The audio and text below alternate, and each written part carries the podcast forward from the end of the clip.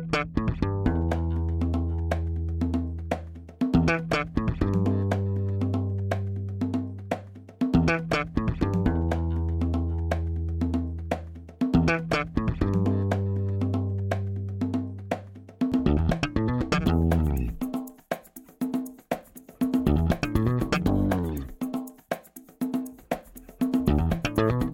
Este é o Tapa da Mão Invisível, podcast destinado àqueles que querem ouvir ideias que abalam sociedades e que não são ditas na mídia tradicional. Bem-vindo, Paulo Fux. Grande Júlio, tudo certo? Tudo beleza? Como é que tá a nossa Porto Alegre? Olha, Tá um dia lindo aqui, a gente tá gravando um sábado de tarde, né? Um diazão, mas muito socialista solto em Porto Alegre ainda, Júlio.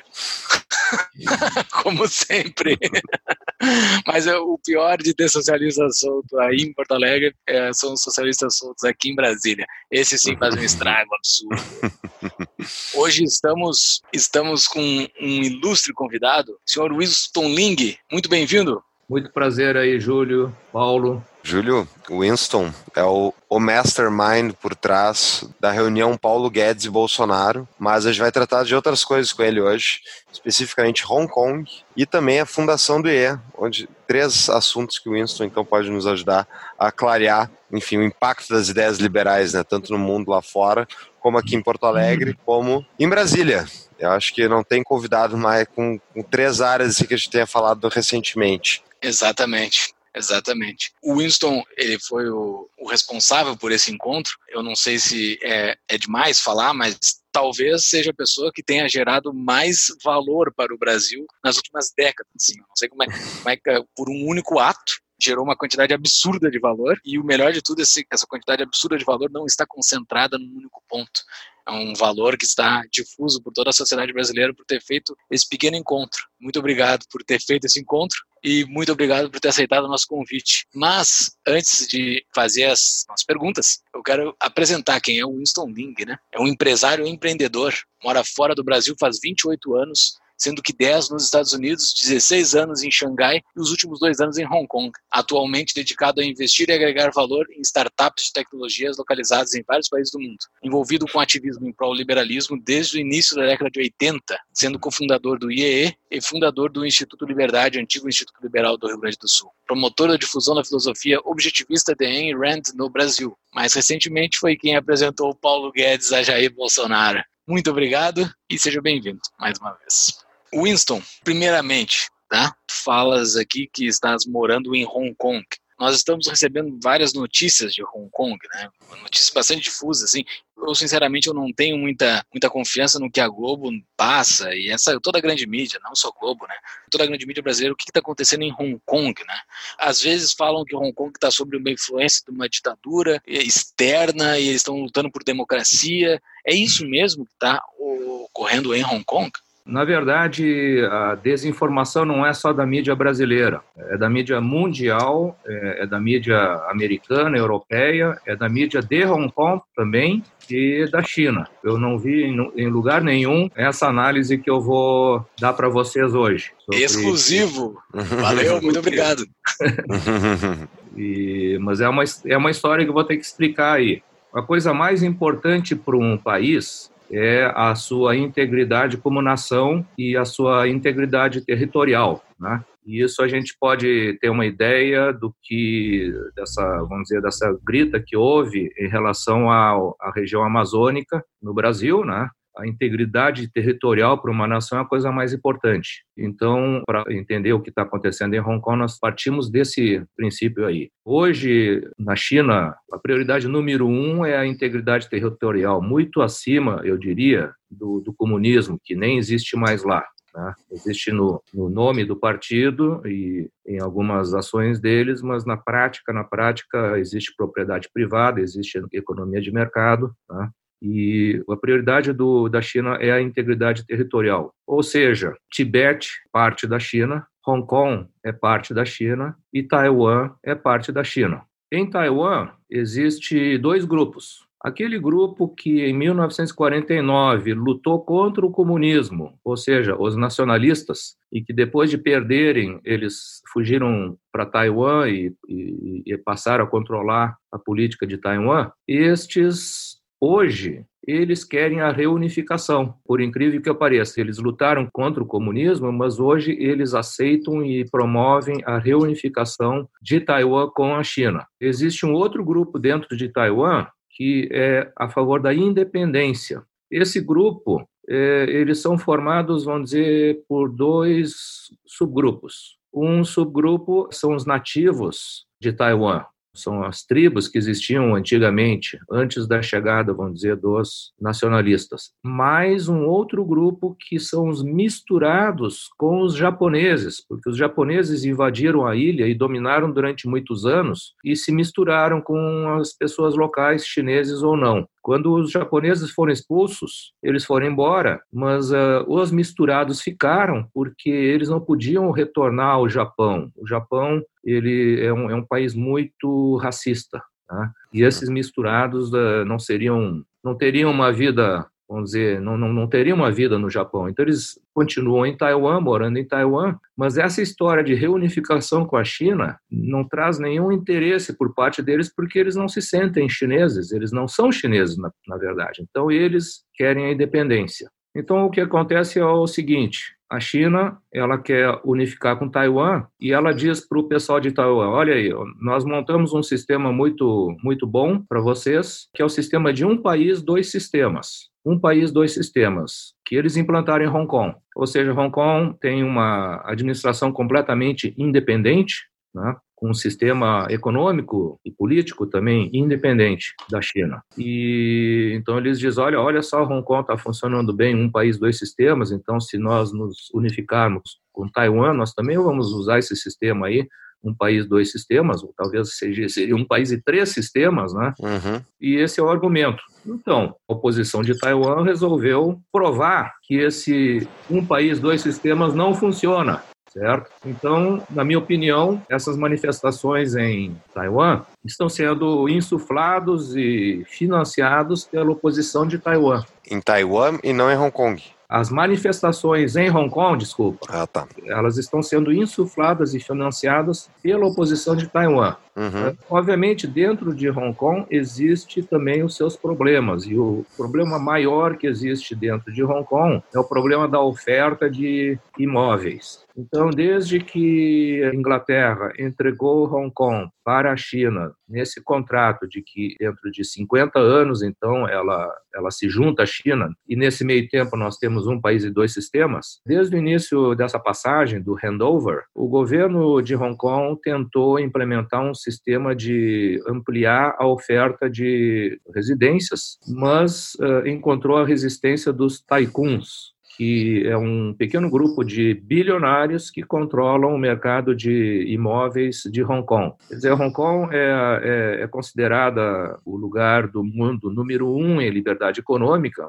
mas ela lá dentro, quer dizer, não é perfeito, ela, ela possui oligopólios, né, dominados por esses tycoons, uhum. e, e, eles então é, ofereceram resistência para aumentar essa oferta de, de, imóveis, né, de construção. O objetivo deles era maximizar o lucro deles. E com o passar do tempo, né, vinte e tantos anos, Hong Kong passou a ser o lugar onde você tem o, o imóvel mais caro do mundo, o aluguel para o metro quadrado mais caro do mundo. E os jovens, eles não têm condições de planejar o seu futuro, né? A única solução que eles têm é migrar. É uma solução, vamos dizer, semelhante ao que aconteceu em Porto Alegre até ali a década de 80, Porto Alegre tinha um plano diretor muito, muito amarrado, onde não se permitia praticamente construção, a construção parou durante umas duas décadas, né?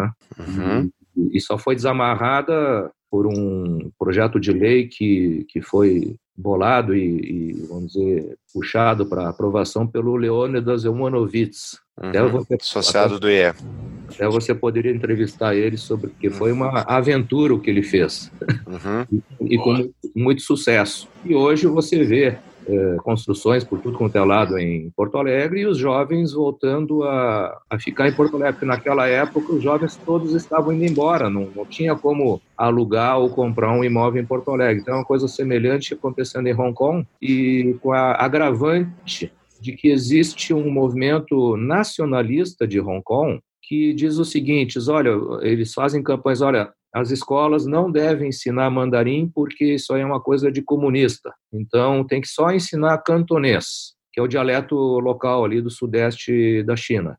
E hum. também, inclusive, não ensinar inglês, porque ensinar inglês é uma coisa, vamos dizer, do, do estrangeiro, né, que quer controlar a China, quer dizer, relembrando aquela má experiência de colonialismo que a China sofreu. Então, existe um, uma massa crítica de jovens que cresceram e não tiveram aulas de nem de mandarim nem de inglês nas uhum. escolas. E eles estão handicapped, eles estão uhum. em posição de inferioridade, porque logo ali 10 minutos ali do outro lado da fronteira, você tem a província de Kwantung, a cidade de Sanzang, onde todo mundo fala cantonês, todo mundo fala mandarim e tem alguém que fala, tem gente que fala inglês. E existe essa, eh, vamos dizer, esse grupo em Hong Kong que não, não, não, não fala nem inglês, nem, nem cantonês, né? uhum. Mas... nem, nem mandarim. Mas, Wilson, eu queria entender o que, que, tu acha sobre essa política de um país, dois sistemas, a tua visão. Bom, é, a China ela quer mostrar que funciona, né? para convencer Taiwan a se reunificar. Então, é, ela não está interferindo lá em Hong Kong. O que está acontecendo é que, vamos dizer, essa população tem uma população muito grande que vai para as ruas porque estão insatisfeitas com a situação da, do custo de vida e aluguel e imóveis, né? Uhum. E tem os black blocs, que é uma minoria, não sei se vocês viram, não sei se está passando aí no Brasil, mas são a pessoa, o pessoal que fica mascarado, uhum. com proteção contra gás e, e capacetes e, e eles estão assim eles é um tipo de uma guerrilha urbana onde eles surgem de repente numa estação de metrô quebram todo o equipamento e aí eles desaparecem eles trocam de roupa eles ficam de roupa uhum. camiseta preta né? E aí eles fazem um quebra-quebra tudo e eles trocam de roupa botam camiseta branca e saem andando. Aí a polícia chega e eles já estão na outra estação quebrando Uhum. E, e, é uma coisa muito desesperadora para quem mora em Hong Kong, porque o pessoal perdeu a liberdade de locomoção. Uhum. Chega fim de semana, ninguém pode sair porque é um caos geral na cidade, desse pessoal batendo e quebrando por tudo, por telado.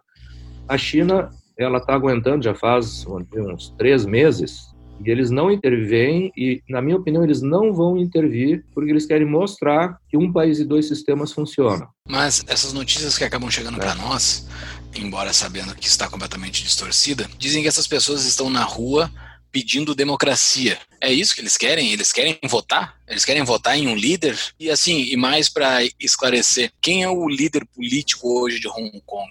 Existe um líder político? Existe um comitê liderando? Como é, como é que funciona? Não existe um líder político, não existe um líder político, não é todo mundo que está pedindo uma democracia. Né? Existe uma insatisfação geral, cada um tem a sua insatisfação. Né? Eu diria que a, o denominador comum é a parte dos imóveis, mas não existe nenhum líder comum entre os estudantes existem alguns líderes, mas a gente vê claramente que eles estão sendo manipulados. Né? Teve uma menina estudante que foi entrevistada na, na televisão e aí, sem querer, ela largou uma resposta assim: ah, essa pergunta aí nós temos que perguntar para os nossos orientadores, que são advogados e professores.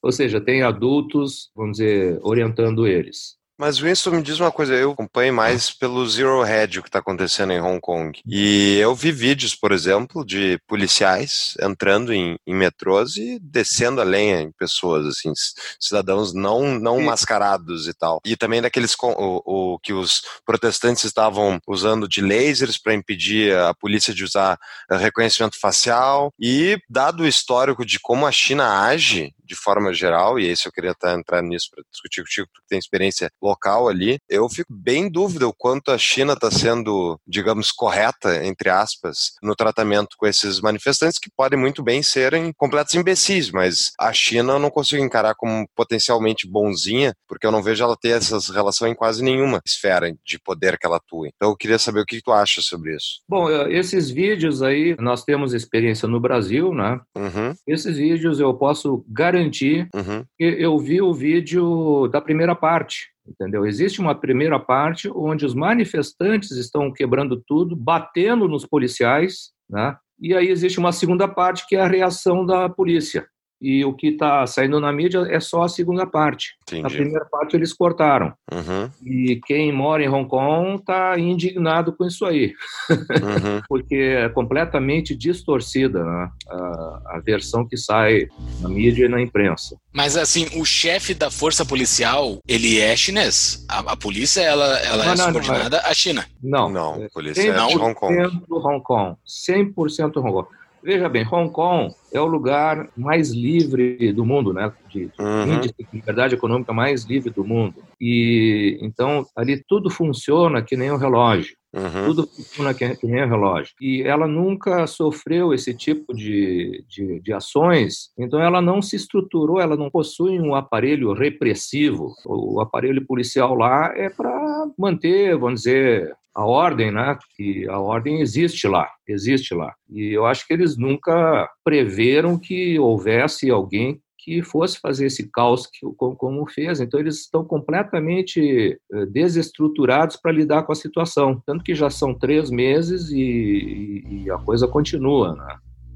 E a China, ela não, não está interferindo porque ela quer mostrar que um país e dois sistemas funciona e também porque Hong Kong ela possui o aquele Most Favored Nation Status, que Estados Unidos tem com Hong Kong, que uma série de vantagens para trocas comerciais e relacionamento, etc. E tal. Hong Kong tem isso porque é, um, é, entre aspas, um, não vou dizer um país, mas é um tipo de um país independente.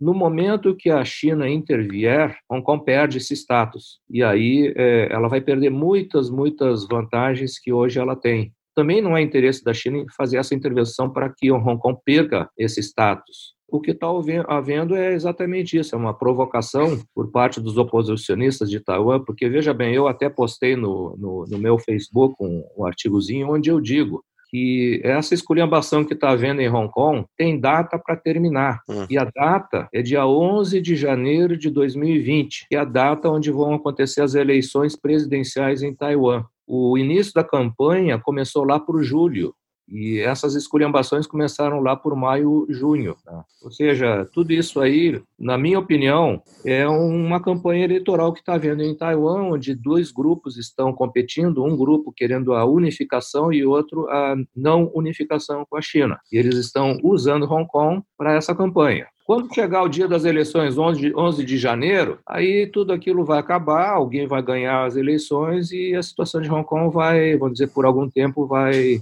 acho que vai, vai, vai, vai parar aquilo ali essa visão que você apresentou, ela é completamente diferente de tudo que chega uhum. para nós aqui, né? É algo completamente novidade mesmo, assim, é exclusivo isso que você está falando para nós. Mas dentro desse modelo de Taiwan, que possui uma eleição de uma liderança, Hong Kong possui uma eleição de uma liderança? Existe existe representantes legislativos, por exemplo? Como é que são feitas as regras de Hong Kong? Existe algum sistema? É, existe, é é? Um, existe um legislativo que é eleito, né? Vamos dizer, até o handover 1997, Hong Kong mais parecia uma república do que uma democracia. Ela tinha o governador apontado pela Inglaterra uhum. e parte do legislativo também apontado. Então, quer dizer, era, era tudo, tudo apontado. Tinha as eleições foram foram aumentando à medida que houve o handover e aí houve um roadmap para ampliar as eleições e até, quem sabe, eleições para o governador. E hoje, é, vamos dizer, é apontado pela China. Mas a questão original ali que eu tinha, eu tinha lido era a questão, tinha algo a ver com a extradição de nacionais de Hong Kong para a China.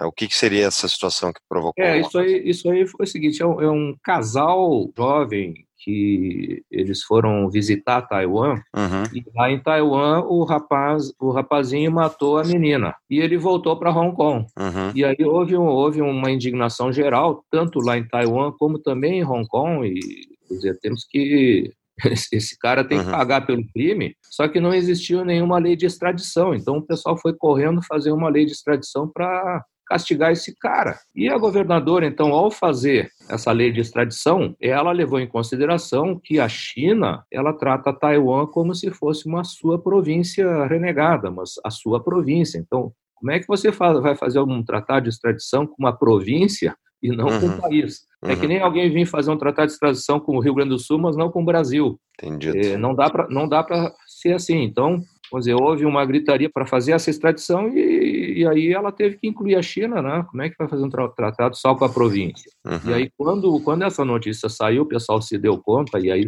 sair todo mundo para as ruas, né? Que eles não queriam a extradição com a China.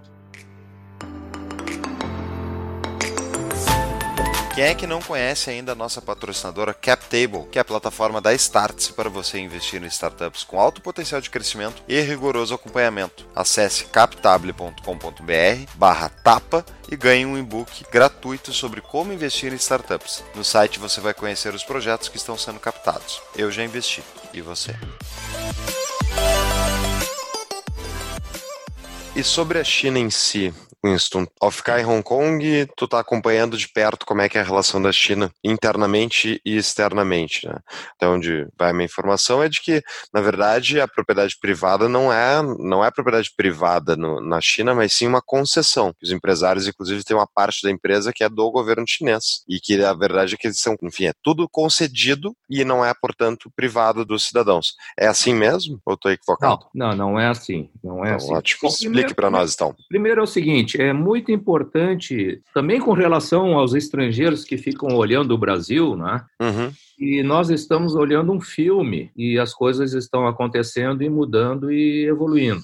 Então, é, alguém pode chegar e dizer que o Brasil é isso ou aquilo. Geralmente, eles estão olhando uma fotografia, uhum. geralmente é uma fotografia do passado, a coisa já mudou. Sim. E com relação à China é a mesma coisa. Uhum. Então, com relação à propriedade privada, existe na China. Uhum. Eh, as terras pertencem ao governo e é feito um lease para o setor privado, mas isso não é, vamos dizer, uma, um monopólio da, do comunismo, porque a Inglaterra tem um sistema desse tipo e ela implantou esse sistema em Hong Kong, que é o país mais capitalista do mundo e cujas terras pertencem ao governo. Eles fazem concessões ao setor privado e fazem leases, né? Então isso aí não é do comunismo. Toda a terra de Hong Kong ela é do governo. Do governo do governo, e aí o governo, é, volta e meia, eles fazem leilões, né? Eles fazem leilões onde participam esses tycoons, que são os donos das construtoras, imobiliárias, etc e tal, incorporadoras, e eles fazem um bid, e é uma das maneiras que o governo de Hong Kong se financia, né? Com essa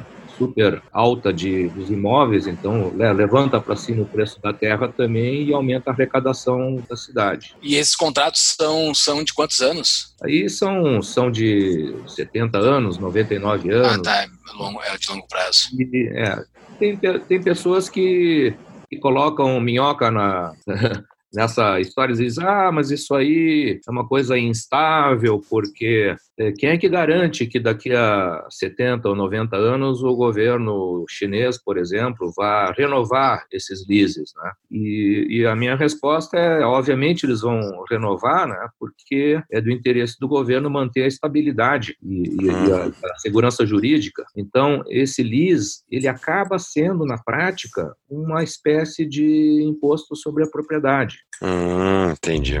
Inclusive, se você comparar os valores, eu, eu não tenho aqui, vamos dizer, uhum. na ponta do lápis, mas se você comparar os valores, é, esse LIS acaba custando muito mais barato do que o imposto de propriedade que existe nos Estados Unidos. Uhum. E o financiamento do governo vem só disso ou vem de outras fontes? Em Ele Hong Kong, tributa? né? É. É, em Hong Kong tem, tem tributos e coisa e tal. Né? A China também. Mas eu digo, propriedade privada existe porque pessoas podem hoje comprar seu apartamento, seu, sua casa, imóveis, eles podem acumular imóveis, eles podem alugar, vender. Né? E eu não me lembro qual é o ano, mas foi ali, talvez, início de dos anos 2000, onde houve uma reunião lá do Politburo e eles escreveram na Constituição que a propriedade privada vai ser protegida pela Constituição da China. Realmente, faltam, faltam fontes, faltam né, uma fontes que a gente confie também para entender a situação chinesa. Olhando de, de fora novamente, eu, pessoalmente, tenho muito receio em relação ao crescimento do poder do governo chinês. E eu queria te perguntar, Sim. Winston, porque, por exemplo, coisas que nem o sistema de ranqueamento social que eles estão utilizando, o fato de que eles são os grandes apoiadores da sustentação do regime norte-coreano, que inclusive de, de outros autores que, que eu ouvi falando a respeito, disseram que a razão pela qual, uma das razões pela qual a China mantém o apoio à Coreia do Norte é porque a Coreia do Norte é o laboratório de experimento social de como controlar a sua população claro, num nível muito superior e diferente do chinês, mas que é uma maneira pela qual eles fazem os pilotos de como podem aplicar projetos na China. Porque o que o governo chinês está fazendo é uma coisa que até agora eu nunca vi ser sustentável no longo prazo, que é o quê? É dar liberdade econômica que não resulte em liberdade política. Né? O, o ditador do Chile, o Pinochet, ele deu liberdade econômica, isso acabou resultando numa, numa sociedade mais rica, próspera, que exigiu liberdade política. E na China, enquanto eles estão enriquecendo, ainda assim não há né, manifestações públicas de maciças por liberdade política. E então, como é que tu vê essa situação? É, tu acha contraditório esse sistema? Bom, primeiro, deixa eu comentar um pouquinho, né? É, o regime da Coreia do Norte é muito semelhante à época entre 1966 e 1976 na China, que foi a época da Revolução Cultural. Ou seja, é um controle de muito baixa tecnologia. É um controle de baixa tecnologia. Então a China não tem nada que aprender com a Coreia do Norte, nada. Porque a China já passou por isso em 66, 76, né? E, e hoje ela está noutra, e ela está noutra exatamente devido ao, ao, sucesso do experimento capitalista, né? Ela hoje está experimentando com alta tecnologia esse controle, né? Que nenhum país está fazendo. Uhum. Então, ela não está aprendendo isso com a Coreia do Norte. Não. A Coreia do Norte é, é outra conversa, é mais um esquema de geopolítica e relacionamento com o Japão, Estados Unidos e tal. Uhum. Tecnologicamente. Sim, extremamente defasados. O, o know-how de controle da população, isso é, ela desenvolveu por si, não aprendeu com a Coreia do Norte. Agora, para entender isso aí, a gente tem que relembrar a história de 5 mil anos da China. Tá? A história de 5 mil anos da China é, um, é, é, é o seguinte: é, um, é uma sanfona. Ela abre e fecha, abre e fecha. Né? Existem períodos de abertura para o mundo e existem períodos de fechamento para o mundo. Então, tem um livro muito, muito legal que se chama 1421, o ano em que a China descobriu a América. 1421, ou seja, bem antes do que Colombo. Né? Uhum. Né? É uma história do, de um almirante chamado Zhang He. Ele é um eunuco, porque naquela época só entrava na cidade proibida para falar com o imperador quem era castrado. É, não entrava homem lá dentro, porque o, a cidade proibida só morava o imperador e milhares de concubinas e tal. Então, todos os ministros, todos os generais, os almirantes, era tudo eunuco. Barbaridade, que catástrofe. E eles, formavam, e eles formavam, uma, é, eles formavam uma corporação e realmente controlavam o, o império, né? E todas as famílias naquela época, assim como alguns anos atrás no Brasil ou na Itália, as pessoas, as famílias tinham dez filhos e sempre um tinha que ser padre, né? Uhum. Naquela época, as famílias sonhavam sempre um dos filhos serem um eunuco para poder trabalhar lá na cidade proibida e ter o networking lá uhum. da, da corte. Né? Ter o networking lá da corte, isso aí seria a salvação da família. Esse livro, ele, 1421, ele conta a história, então, que esse almirante fez umas oito viagens. Aquele imperador, ele queria se abrir para o mundo. Quando cada uma dessas viagens eram 300 navios Colombo foi para a América com três. Cada um desses 300 navios era quatro vezes maior que as caravelas de Colombo. Tá? E eles viajaram pelo mundo inteiro e fizeram um mapa da Terra redonda. Eles foram para a África e levaram para o imperador girafas, rinocerontes, leões, que estão nas pinturas daquela época. Quer dizer, não é uma invenção. E essa história é, foi, é ensinada nas escolas. A minha mãe, que tem 92 anos, ela estudou no colégio na década de 30, 40 ali a história desse almirante. E na última viagem, o almirante chegou na China e o imperador tinha trocado. O novo imperador ele não queria saber de abertura, ele queria fechamento, né? E chegou aquela esquadra toda, o imperador mandou matar todo mundo e o pessoal saiu debandando cada um para o seu lado. E esses mapas acabaram pela rota da seda terrestre, chegando na Europa com os padres e os padres traduziram para o latim, né? E aí surgiu um, um, empreendedor que fundou uma startup lá na Itália. Ele tentou vender esse projetinho para os investidores venture capitals italianos, né? E ninguém acreditou nele. Ele acabou indo para a Espanha e a rainha da Espanha, Isabel, lá resolveu botar um dinheirinho que só dava para três navios, um quarto do tamanho dos navios chineses, mas ele tinha o um mapa. Por isso que ele foi tranquilíssimo lá pro uhum. para aquele outro lado e chegou na, nas Américas. E Pô, esse história genial. Então esse processo de abertura e fechamento, no final da última imperador chinês, né, que foi uma dinastia, na verdade não foi uma dinastia chinesa, foi uma dinastia da Manchúria, que é um, era uma era uma nação no norte da China. Eles invadiram a China, assim como, vamos dizer, nos, nos últimos 800 anos, né, mais da metade do tempo ali a China foi governada por dinastias que são estrangeiras, que invadiram a China, os, os mongóis né, e os manchus. E os manchus controlaram a China até o último imperador, e as potências europeias entraram lá dentro e fatiaram a China. Eles queriam entrar e dominar a China. E uma das formas que eles fizeram foi introduzir o ópio. Isso tem um pouquinho a ver com a nossa guerra contra as drogas. Né?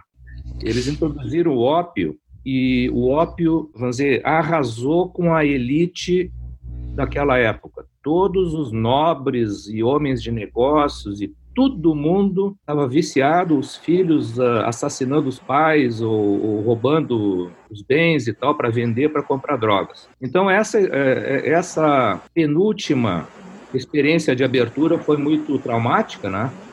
Resultou num caos e esse caos resultou na vitória dos comunistas em 1949. Aí houve um fechamento de novo, né? quer dizer, você teve o último imperador, uma abertura que virou um caos e o fechamento com o comunismo e a revolução cultural. 1976 termina a revolução cultural, Mao Tse-tung morre 78 inicia essa abertura mais recente, né, onde a China praticamente se tornou capitalista, economia mista, e eu diria que mil, em 2012 se iniciou o processo de fechamento novamente. E hoje nós estamos assistindo isso acontecer lentamente, cada vez mais fechando. Uhum.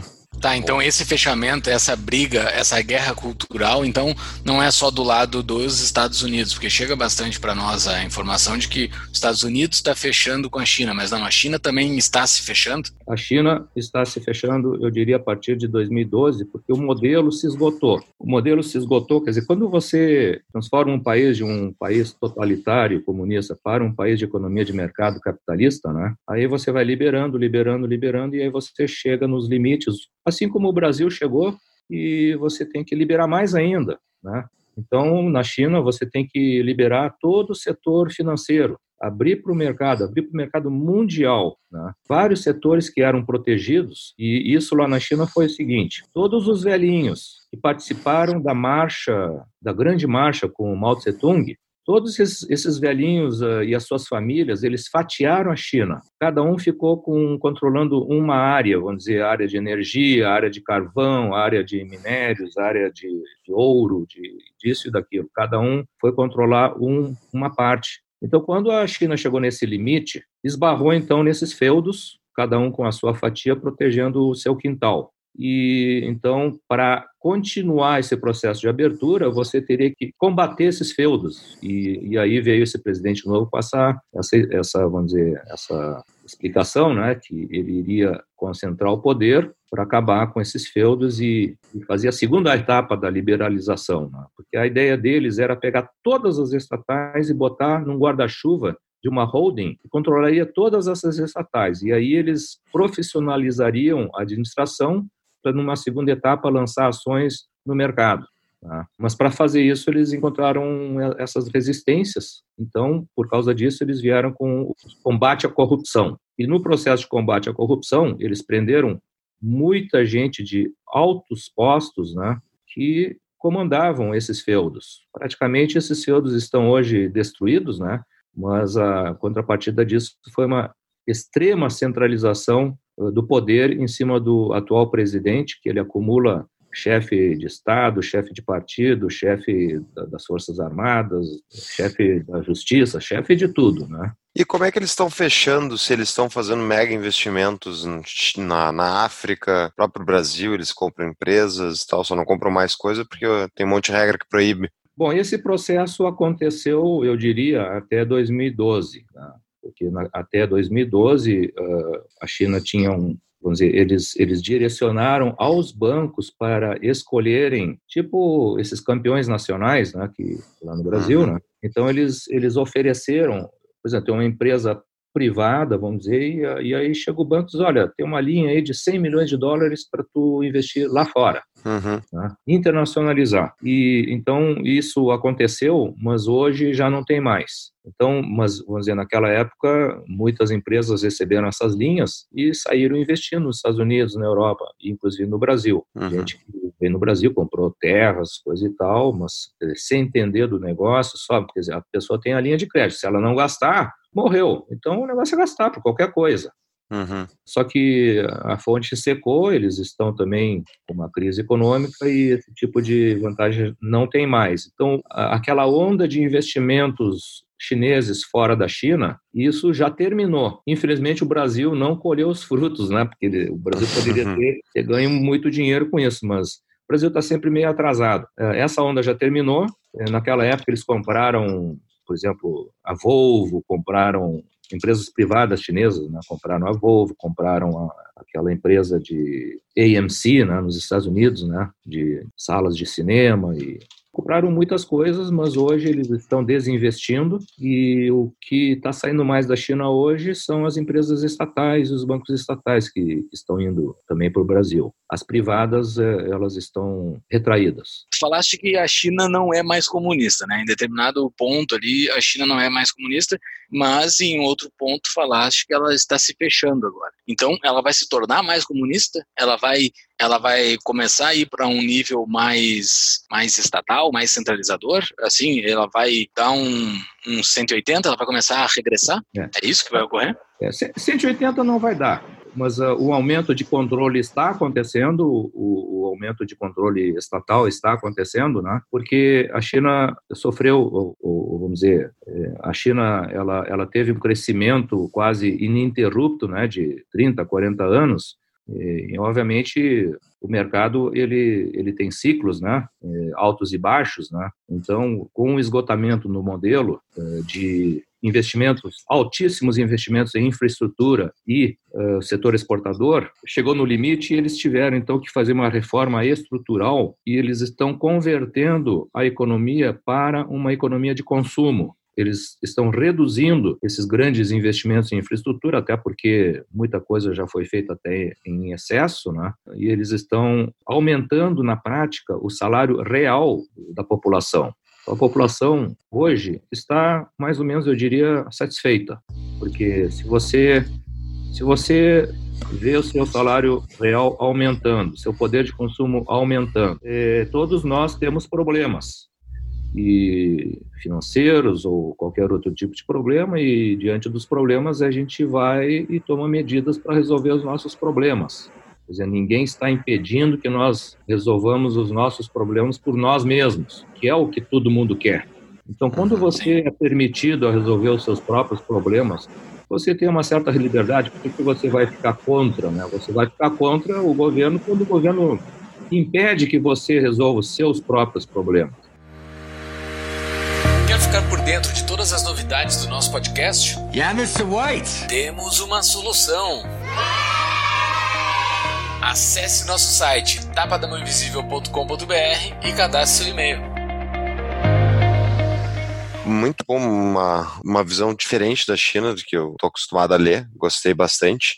Eu queria falar agora, Winston, se não te importasse, a gente conversar um pouquinho sobre a fundação do IE, que tu, tu é o segundo fundador do IE que a gente, eh, a gente entrevista aqui, o outro foi o Roberto Rachevski, e para quem não sabe, né, o IE já foi citado milhares de vezes nesses, nesses podcasts, mas Hoje tem muita gente do IE dentro do governo Bolsonaro, no Ministério da Economia e instituições do governo, buscando promover a liberalização do Brasil. O Instituto teve uma parte fundamental nisso, na, ao apresentar o Guedes né, para o Bolsonaro, e depois eu pedi que tu conte a história para nossos ouvintes, mas eu queria, antes era voltar lá para a fundação do IE, que foi em 86, correto? 84. 84, desculpa. Então, nos conta a tua versão aí do, do como foi a tua experiência do IE, porque quando vocês começaram não tinha esse, essa, esse DNA liberal, vocês descobriram qual era a ideia que vocês iam defender depois de estudar várias correntes, é isso ou estou enganado? Não, não. É, ela, ele, ele já foi na fundação inserido com o DNA liberal.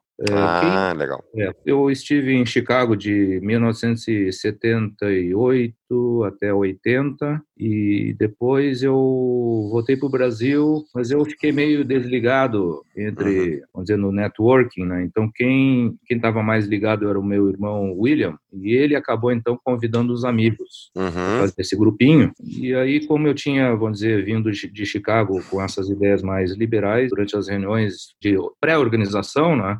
Uhum. Eu puxei muito para que fosse um grupo de estudos e não um, uma, um clube social, porque clube social naquela época existia bastante, existia Juvenil, Country Club, Petrópolis, União, etc. e tal, é, clube social já tinha. O que faltava era um clube mais uh, de estudos. Uhum. E não de estudar qualquer coisa, estudar para o liberalismo. A nossa ideia naquela época, a gente, nós éramos ainda jovens, né? E a gente lia os jornais e naquela época os empresários tinham muita influência. Eles toda hora estavam dando opiniões nos, nos jornais, rádio, televisão, mas muito pouca gente puxando pelo liberalismo econômico. Né?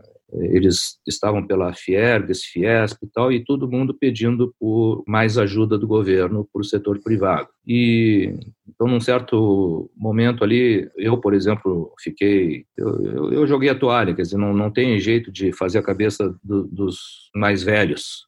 Uhum. O negócio é a gente, o negócio é a gente infiltrar e subverter os filhos deles, que vão ser os seus herdeiros. tá. Então, a ideia original do IE foi exatamente essa. É, uhum.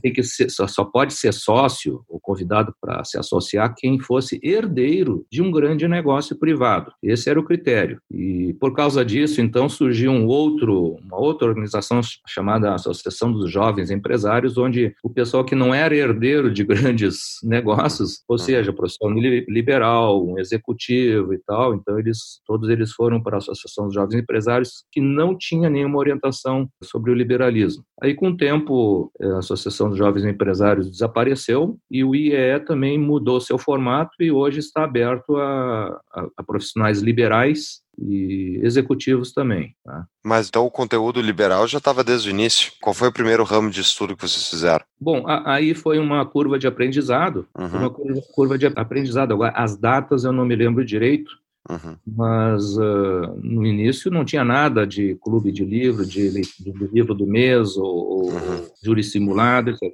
Tudo isso foi vindo, foi um aprendizado. Júri simulado, vamos dizer, foi uma ideia minha, né? Uhum. Eu, eu, que inventei a história do júri simulado. Uhum. É, ele é baseado no Oxford Style Debate? É, é desse? É, é, é. E, claro, no, o primeiro júri simulado não deu muito certo e devagarinho fomos uh, aperfeiçoando o, o, regulamento e tal. Né?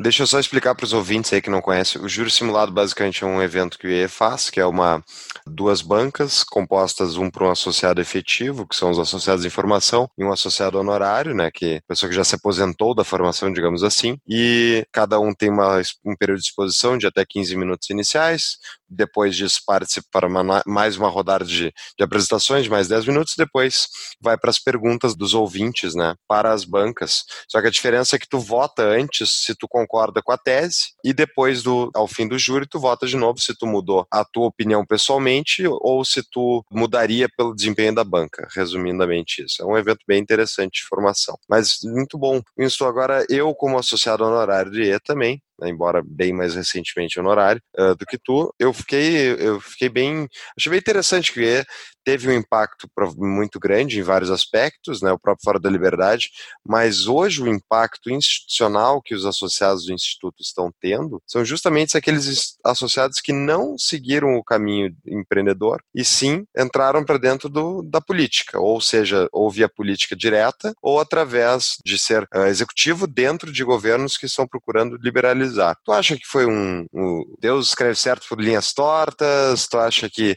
uh, foi correta o foco inicial do IE ou talvez tivesse ter sido outro? O que, que tu pensa sobre tudo isso? Bom, lá, lá no início, eu diria, nós determinamos que com 35 anos a, o associado tinha que se aposentar para dar lugar aos mais moços. Uhum. E esses 35 iriam, cada um iria para o seu lado, tentar tomar posições nas entidades uh, empresariais, né, vamos dizer, no, no Rio Grande do Sul, a Fiergues, a Associação Comercial, a DVB, eh, diversas associações de empresários. Né? A ideia era, era os, os, os associados uhum. se prepararem e depois tomarem de assalto todas essas organizações para que elas passem a defender o liberalismo econômico. Nós tivemos, vamos dizer, alguma, alguma influência parcial. Depois houve um período, não sei quantos anos assim, que praticamente não tinha nenhum associado do IE nessas organizações, né? Uhum. O, o, importante é que se, se, se, formou uma massa crítica de gente interessada que foi estudar e se aperfeiçoar. E quando, quando surgiu essa oportunidade do governo Bolsonaro com Paulo Guedes tentando formar um, uma equipe para implantar o liberalismo, naturalmente o IES se tornou fonte de suprimento de talentos e especialistas. Uhum. Interessante uh, essa formação e esse conceito, né? Porque o IE ele é de Porto Alegre, ficou no Rio Grande do Sul, mas hoje nós temos institutos por tudo que é canto do Brasil, né? De vários formatos, de várias formas que foram feitos mas todos, eu acho, inspirados no IE, né? Dentro dessa primeira grande experiência e essa primeira grande experiência que deu certo. O IE é meio que uma liderança, um farol, assim, de como que tem que ser feito um instituto e como e ele prova, e ele é prova viva de como que o instituto permanece, né? Atuante e impactando dentro da sociedade. Eu sei lá, o que eu tenho para te falar é agradecer muito. é, eu também. ter feito isso lá no início, eu já agradecer ao Rachevski aqui e agradeço muito a ti a ter feito isso embora essa tua contribuição foi uma contribuição dentro de um grupo, né? Foi uma contribuição importante. Eu também tenho a agradecer o Wilson e aos outros demais fundadores e todos, né? Passaram 34 anos, então é, realmente impactou muito a minha vida de muita gente e agora está impactando a vida do brasileiro médio. Essa é a pergunta para ti, Winston. Como é que foi então o famoso encontro Guedes-Bolsonaro que tu propiciou? E depois eu queria saber a tua opinião sobre como está indo, o que tu acha que são os desafios eu, eu sou um evangelista, né? Eu estou com um livro embaixo do braço e quando eu encontro alguém, eu dou o livro de presente. Uhum. E, obviamente, eu não faço isso com convertidos, eu faço com os não convertidos. Então, lá da China, eu, vamos dizer, eu, eu estou fora da bolha, sem muita influência de jornais ou televisão, coisa e tal, e eu assistindo vídeos, eu vi que o Bolsonaro tinha, cada vez que ele era recebido nos aeroportos, ele, ele tinha uma, uma boa, vamos dizer, movimentação popular né? Coisa que eu nunca tinha visto no Brasil. Só que ele tinha aquela alguns comentários de que talvez ele fosse estatista e coisa e tal. Então eu, eu fiquei muito interessado no candidato e, e sempre sonhando em poder dar para ele alguns livros e tentar, vamos dizer, puxar ele para o lado do liberalismo, né? Porque as pessoas mudam, eu, eu acredito muito nisso. Tanto que eu tenho muitos amigos que foram PT e hoje são liberais, né? Uhum. Então, é, quando surgiu a oportunidade, eu conheci a Beatriz Kisses e ela me perguntou se eu queria conhecer o Bolsonaro. Eu aceitei e, e levei dois livros, é, As Seis Lições e A Lei. Entreguei para o Bolsonaro, tirei foto junto, postei nas mídias sociais e e houve uma reação muito interessante. Uhum. E logo em seguida eu tive a ideia de formar um grupo de conselheiros para tentar começar a pensar em um plano de governo. Isso foi início de 2016. E o Bolsonaro concordou, mas ao recrutar, eu fiz uma lista de uma, mais ou menos 12 pessoas, empresários e acadêmicos liberais, ninguém topou fazer parte desse conselho, uhum. porque existia aquela pecha de fascista e coisa e tal. Então, é, eu, eu não consegui formar esse grupo. E um ano e meio depois, eu tive a ideia de, do Paulo Guedes, porque eu não tinha contatado o Paulo Guedes naquela época, porque eu não tinha conhecido o Paulo Guedes pessoalmente. Por incrível que pareça, eu contatei o Paulo Guedes sem conhecer ele pessoalmente. eu consegui. Que tiro. É. Eu, tiro eu, certeiro. Eu não conheci ele pessoalmente, eu fui conhecer ele pessoalmente no dia que o Bolsonaro conheceu ele pessoalmente. que, que apresentação dupla, então. é, porque todo o diálogo foi feito, eu estava lá em Xangai. Uhum. Todo o diálogo foi, foi feito no Telegram. Ah. Eu, então eu tenho todos os prints aqui. Eu mandei um recado pro Paulo Guedes. Só, só todos print Telegram, tu tá, é. tá pedindo, né, pro, é. pro Intercept. É, eu vou ter que fazer os prints aqui, fotografar para não deletarem, mas, mas tá ali. Eu disse, mas olha, aqui o meu nome é Winston Ling, a gente, é, tu conhece os meus irmãos, mas como eu tô fora do Brasil faz muito tempo, né, nós uhum. deveríamos ter nos conhecido 39 anos atrás. É, mas houve um desencontro. Mas antes tarde do que nunca, a razão do meu contato é perguntar se tu quer conhecer o Bolsonaro. Uhum. Aí ele responde no Telegram, imediatamente, com bastante entusiasmo, diz que sim. Uhum. Então eu disse para ele, tá, então a gente conversa outra hora, eu vou trabalhar agora para marcar esse encontro. Uhum. E, e, aí eu tenho os prints com a Beatriz Kisses. Imediatamente eu mando uma mensagem para a Beatriz Kisses, diz, olha, tem um cara que é o melhor de todos, é o Paulo Guedes, ele demonstrou interesse em conhecer o Bolsonaro, fala com o Bolsonaro e vamos marcar. E ela respondeu em dois, três minutos, porque ela me disse depois que ela estava sentado ao lado do Bolsonaro nos Estados Unidos. Ela sim, simplesmente mostrou o celular com a minha mensagem e ele sacudiu com a cabeça dizendo que sim, uhum. E aí eu saí atrás marcando essa, esse encontro, né? Eu estava voltando para o aniversário da minha mãe, que é dia 14 de novembro. Eu marquei dia 13 de novembro de manhã cedo lá, lá na Barra da Tijuca. Dia 12 eu cheguei no Brasil, fiquei a noite lá naquele hotelzinho eh, na beira da praia e de manhã cedo fizemos esse encontro. Uhum. A Beatriz Kisses, ela disse para mim que ela pediu para o Bolsonaro, olha, tu não marca nada nessa manhã, porque ele estava afim de chegar lá, ó, 30 minutos, cumprimentar uhum. e ir embora. Uhum. E ela insistiu, ó, não marca nada nessa manhã. E ele não marcou nada e a reunião foi das 8 da manhã até uma da tarde, sem interrupção. Uhum. Paulo Guedes falando 90% do tempo. e ele ouvindo, uh, fazendo algumas perguntas, na parte das privatizações, ele discordou, né? Paulo Guedes disse que queria privatizar tudo, aí ele disse que não, que isso aqui tem que ser conversado, as estatais eh, estratégicas eh, não dá para privatizar. Aí o Paulo Guedes, não, não tem problema, isso aí a gente discute depois, porque a gente, a gente não vai conseguir privatizar tudo de uma vez só. Uhum. É um uhum. processo que vai levar um, dois, três, quatro anos. Então lá no final a gente conversa de novo sobre isso. Muito bem. E como é que tu acha que está indo, Winston, o governo Bolsonaro? Está indo bem dentro das restrições da democracia, né? Exige participação do, da Câmara de Deputados, do Congresso, etc. e tal. Então, vamos dizer, tem essas limitações, dentro dessas limitações a coisa vai indo. Uhum. Né? Tu acha que vai passar mais reformas? Vão passar? Tem uma lista grande, uhum. vamos dizer, todas elas vão ser talvez um pouco desidratadas, né? Uhum. Esperamos que não sejam desidratados a ponto de ficar inócuas, mas tem toda essa briga que a gente está assistindo aí, né? É. Sobre outros assuntos interferindo e tal. Só tudo negociação que estão fazendo, né? Cada grupo com seus interesses. E... Lá no início, durante a durante a campanha, o Bolsonaro falava, quando os jornalistas perguntavam, e o Paulo Guedes, a relação com o Paulo Guedes, Bolsonaro usava termo namorando, estamos namorando, estamos é. namorando, estamos namorando. Dá pra dizer então que tu foi o cupido, né? Desse namoro. Sendo tu o cupido desse namoro, tá? É. é. só uma, é só uma brincadeira aqui. Sendo tu o cupido desse namoro, tu acha que vai durar esse casamento assim? Porque esse enlace, esse enlace gerou trilhões de dólares de valor no Brasil ao meu ver, assim, porque está gerando muito valor. O poder que o Bolsonaro teve popular, somado à capacidade técnica e liberal do Paulo Guedes, gerou muito valor para o Brasil e tem gerado e vai gerar, vai reverberar por muito tempo. Se esse enlace seguir, eu não sei se te compromete muito em responder essa, essa minha pergunta, fica à vontade, mas esse enlace vai, vai até o fim? Eu acho que vai até o fim, né? Exatamente por causa disso que eu me sinto um pouco responsável. Então, sempre que eu posso, eu tento interferir de uma forma positiva, tentando ajudar.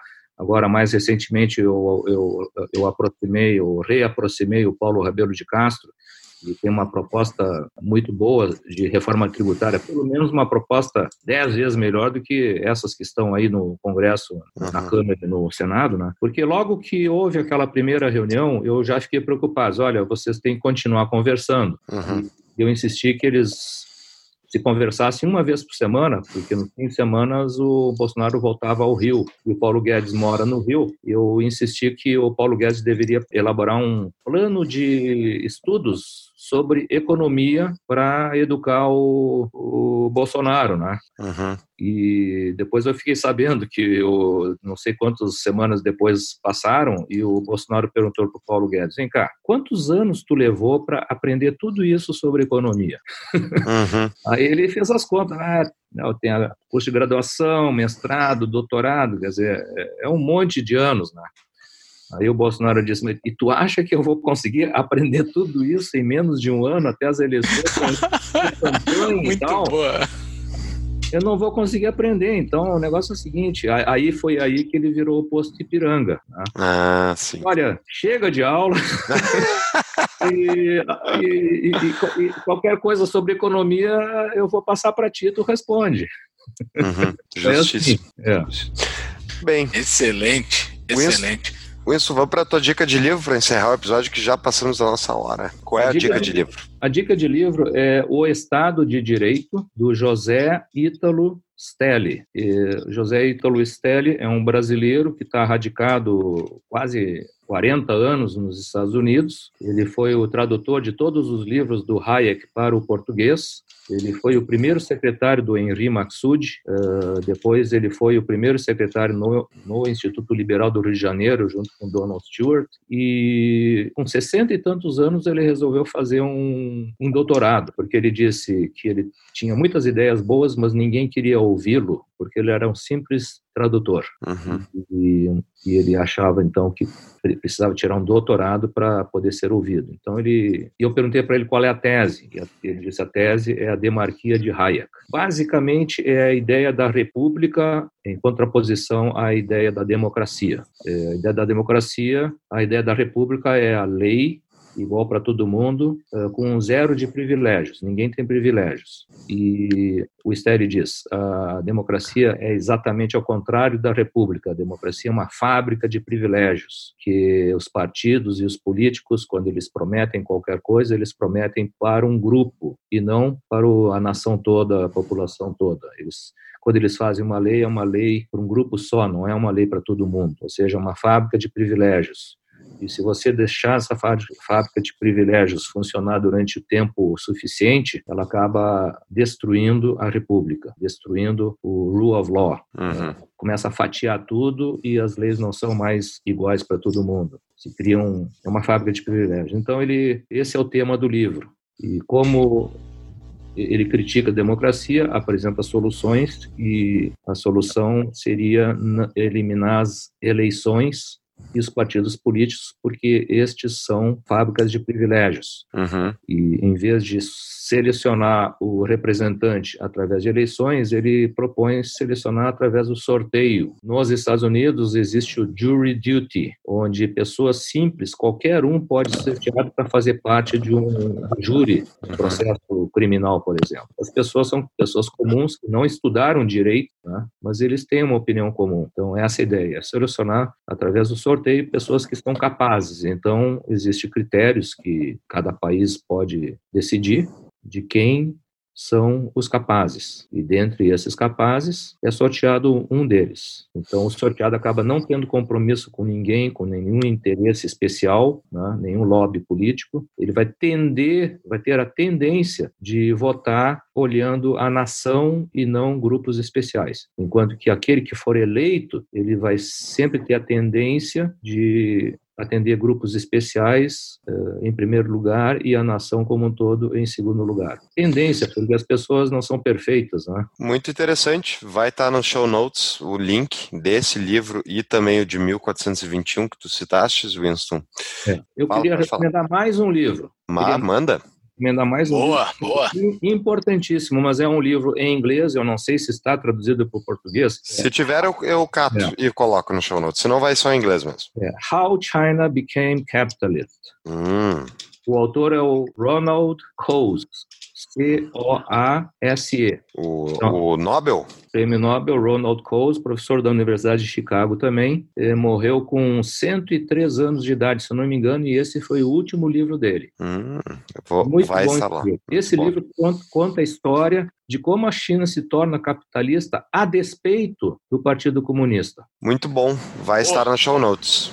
Tem tudo a ver com o nosso episódio. Mas só fazendo então o nosso jabazinho, né? Nós temos o nosso grupo de Telegram. Nós não temos prints entre conversas históricas, mas nós temos conversas boas no nosso dia a dia. E o Paulo Guedes ainda não participa do grupo, tá? Ainda. Ainda, ainda. o nosso mas um dia ele vai entrar. Um dia, vai, vai entrar. Um dia ele vai entrar.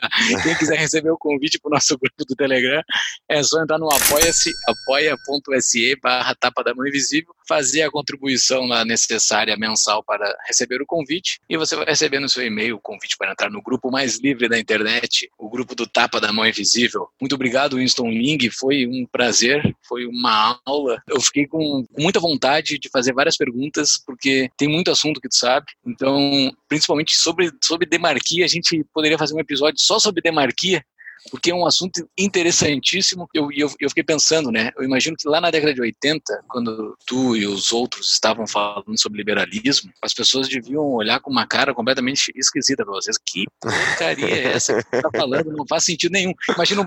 Eu nasci na década de 80, né? Então eu não sei o que é que tu passou. Mas a, a minha infância, década de 90, era algo completamente inimaginável ouvir isso. Eu fui ouvir sobre, sobre liberalismo depois de 2010. E já era estranho, assim. Então, assim, demarquei parece algo que faz muito sentido, mas assim, é. ainda é muito distante do cidadão. Então, como eu sei que tu já conseguiu fazer isso uma vez, então quem sabe tu vai fazer isso de novo daqui a uns 30 anos, que vai estar aqui com um Brasil demárquico. É, é, no caso da demarquia, eu tenho uma sugestão que poderia ser implementada imediatamente. Opa, tu não quer deixar isso, tu não, não quer deixar, deixar para um episódio futuro? Que eu sim, quero sim. ler esse livro para a gente discutir ele. Isso, isso. Nós podemos Ótimo. fazer um episódio futuro, porque eu desenvolvi desenvolver uma ideia, porque o grande problema da demarquia é transição. Como é que você uhum. faz a transição? E eu tô tá. com uma ideia muito interessante para transição. Vamos trocar essa ideia então mais para frente. Deixa eu ler o livro que eu quero discutir okay. demarquia também. E essa ideia ficará registrada no Spotify para sempre e ah. em, outros, em outras plataformas. Quem está nos ouvindo pela primeira vez, acesse nossas redes sociais, Instagram, Facebook, Twitter, YouTube. Todos os nossos episódios são, são divulgados lá e todos os nossos episódios estão em todas as plataformas. Então esse próximo episódio também sobre demarquia que futuramente a gente vai gravar, vai ficar para sempre gravado, para daqui a 30 anos alguém ouvir e olha lá, alguém falava lá atrás que o Brasil ia virar uma demarquia. Muito obrigado, Winston. Okay. Muito obrigado, Winston. Foi um prazer. Obrigado. Até a próxima. Tchau, tchau. Forte abraço.